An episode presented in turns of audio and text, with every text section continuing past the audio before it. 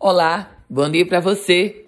21 de fevereiro de 2022, segunda-feira, estamos chegando com as primeiras notícias do dia. Começo falando sobre esporte.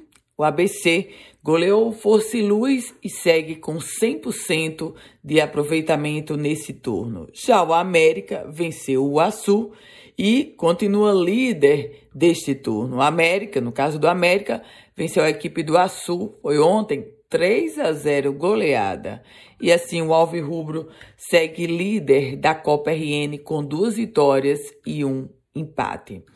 A gente fala agora sobre a equipe dos bombeiros do Rio Grande do Norte, que está indo em direção a Petrópolis, no Rio de Janeiro, para auxiliar no trabalho de resgate de vítimas e no amparo aos desabrigados após as chuvas que aconteceram nos últimos dias.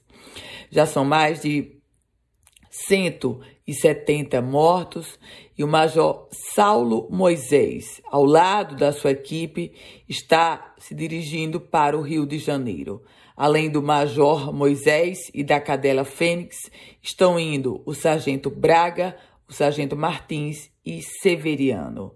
Petrópolis, você lembra, foi devastada por um temporal na semana passada.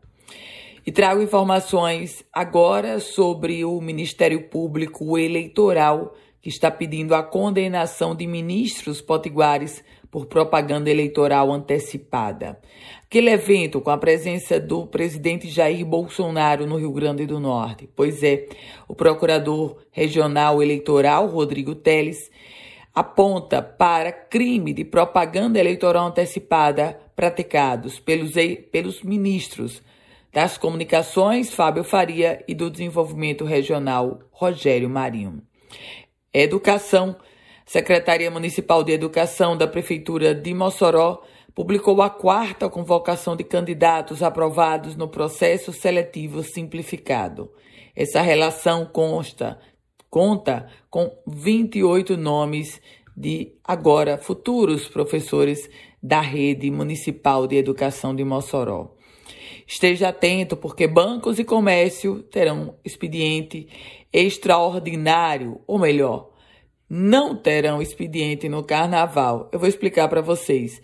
No caso de bancos, segunda e terça fechado, agora do carnaval, só reabre ao meio-dia da quarta-feira. No caso dos supermercados, sábado normal, domingo normal, segunda-feira, você precisa estar atento porque na segunda-feira, os supermercados estarão fechados como uma antecipação do feriado do Dia do Comerciário. Na terça-feira, abre normal em todo o estado. Um acidente. Três pessoas morreram em um acidente que envolveu dois carros de passeio entre as cidades de Acari e Cruzeta. Entre as vítimas, uma mãe, o bebê e ainda uma criança. A polícia não revelou os nomes das vítimas. E uma última informação é sobre um balanço. Foi divulgado um balanço sobre refugiados estrangeiros no Rio Grande do Norte. Chegamos a 259 refugiados.